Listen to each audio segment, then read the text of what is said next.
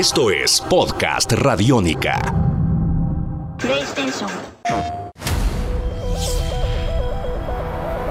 Bienvenidos a esta nueva entrega de Descarga Radiónica, esta serie de podcasts en la cual recorremos todas aquellas cosas que nos hacen soñar, que nos hacen felices, que nos divierten en cualquier forma de entretenimiento. Yo soy Diego Bolaños, es un placer acompañarlos justo, junto al gran Iván Zamudio. Eh, don Iván, creo que hemos tenido la posibilidad de hablar de muchas cosas, pero en esta oportunidad, después de un E3, lo que hay son noticias, ¿no? Sí, sí, el E3 fue impresionante. Hay algo que valdría la pena también eh, recomendar y recalcar es que las conferencias del E3 no son en realidad del E3. El E3 es el, Es el- un el evento. show floor. Exacto.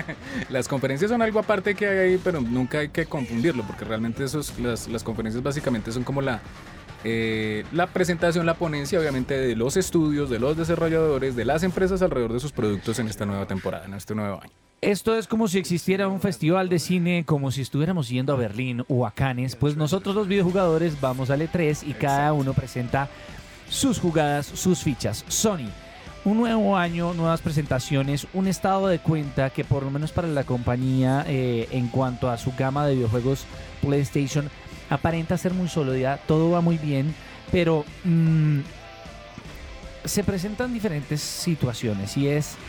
Eh, muchos gamers han sentido que el salto generacional de la nueva consola no ha sido suficiente. Para lo cual uno siempre espera el E3 para que se den saltos, como ya lo hemos hablado en otro podcast, eh, el Oculus Rift, que nos abre otra, otra perspectiva. En este caso, Sony presenta el Project Morpheus.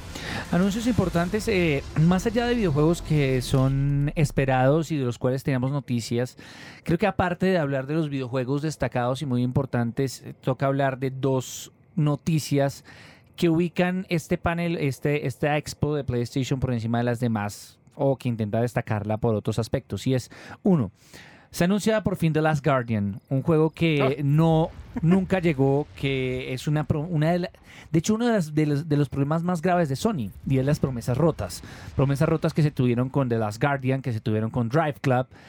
¿Qué opina usted de la llegada de un The Last Guardian después de tantos años y después de que la mayoría de los que esperaban haya- hayan perdido cualquier esperanza de tener este juego? Bueno, eh, las esperanzas son muchas y yo lo voy a resumir en una sola respuesta y es Fumito Ueda. Ese señor es un genio, así de sencillo. Ese señor es un genio y aparte de eso, que si usted fue de los que le encantaron eh, juegos como por ejemplo Ico o como por ejemplo mm, The Shadow of the Colossus, eh, para PlayStation 2, ambas, ambos juegos para PlayStation 2, pues estamos ante un título que va a seguir con ese esquema de este tipo de juegos. Dos generaciones después de consolas, bueno, no importa, pero es que hay que entender que el desarrollo de estos juegos es bastante minucioso, bastante preciso, perfecto, bonito. Venga, pero ¿a usted le parece apropiado anunciar? Bueno, hoy claramente no, la idea no era esa, anunciar un juego y no salir con nada, pero ¿a usted qué opina de ese desarrollo tan largo de dos juegos? Por ejemplo, sabemos en el proyecto, digamos, Project Cars o otros videojuegos que son como el reemplazo de el desgaste que generó eh, eh, sagas tan largas como Gran Turismo. ¿Qué tan, ¿Qué tan positivo es desarrollar juegos de forma tan ambiciosa y en espacios tan largos de tiempo? Desde mi perspectiva, solo agotan al jugador con promesas que pueden llegar a ser inconclusas siempre. Claramente, todos queremos avances tecnológicos grandes, Claro. todos queremos mayor tecnología, mayores gráficas, eh, ma- mayor dinamismo, mejores motores, pero de- a, a mí no me sirve un juego que, que me prometan por demasiados años y en este caso que me incumplan por demasiados años. ¿Qué tan, ¿Qué tan dañino puede ser pensar en juegos? Listo, como usted dice, es que va a ser impresionante. Pero ¿qué tan dañino puede ser tener juegos desarrollar a tan largo plazo? Pues sobre todo porque crea una expectativa rota, ¿no? Entonces eh, la gente cada año queda como, ¿será que ya? Ah, no. Y el otro año, ¿será que ya? Ah, no. Entonces, en este caso, eh, digamos que ese sí es como una... Pues sí, es como, diríamoslo así, es como una especie de, circunstancia ahí que puede ser problemática para los, para los videojugadores. Pero básicamente pues es que esto también funciona a partir de, la, de las premisas y a partir de tenerlo usted ahí pendiente de las cosas, ¿no? De generar expectativa.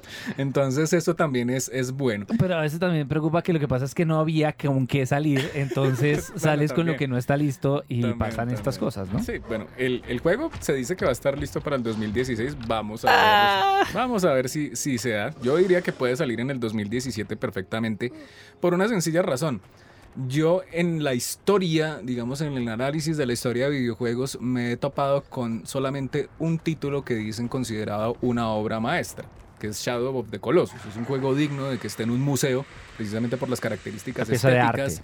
es una pieza de arte completo y pues este juego va para el mismo lado. Y pues digamos que yo no estaría como tan preocupado porque Fumito Ueda siempre se toma como su tiempo para hacer este tipo de juegos así de largos y... Pues vamos a ver, y la otra noticia muy grande, muy importante y de la cual yo quiero hablar es el remake de Final Fantasy VII. Una promesa a la cual se había hecho el mismo Square Enix en esa época Squaresoft cuando dijeron no vamos a hacer un remake de Final Fantasy hasta 7 hasta que superemos a Final Fantasy VII. Me preocupa un poco eh, eh, el hecho de que quieran hacerlo tan realista. Eh, si, si, quisiéramos pura y física realidad en los videojuegos, veríamos películas en la vida real.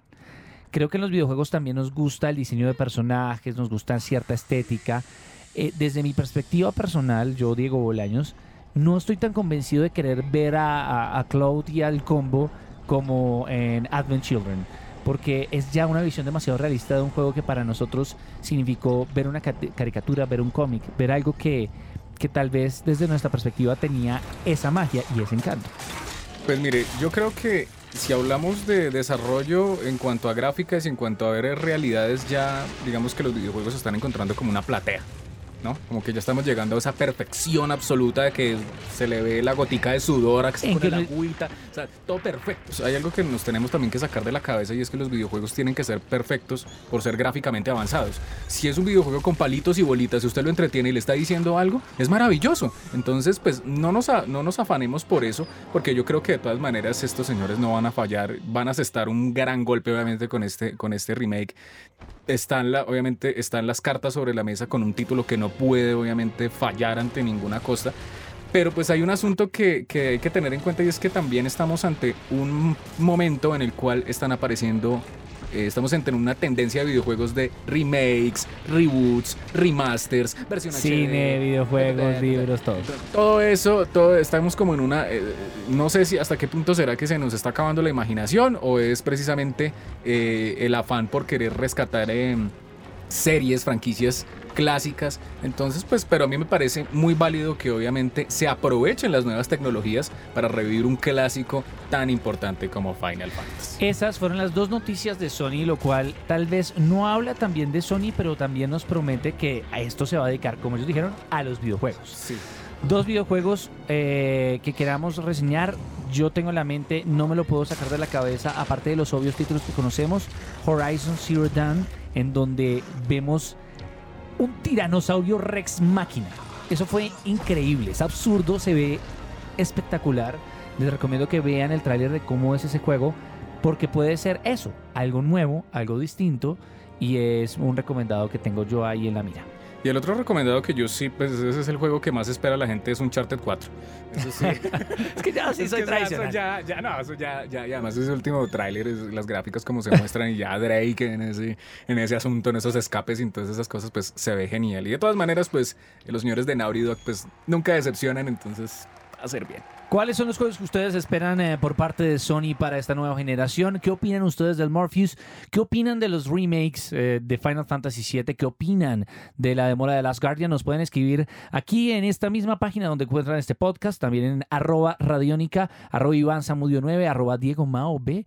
Ustedes estaban escuchando esto que es en Descarga Radiónica.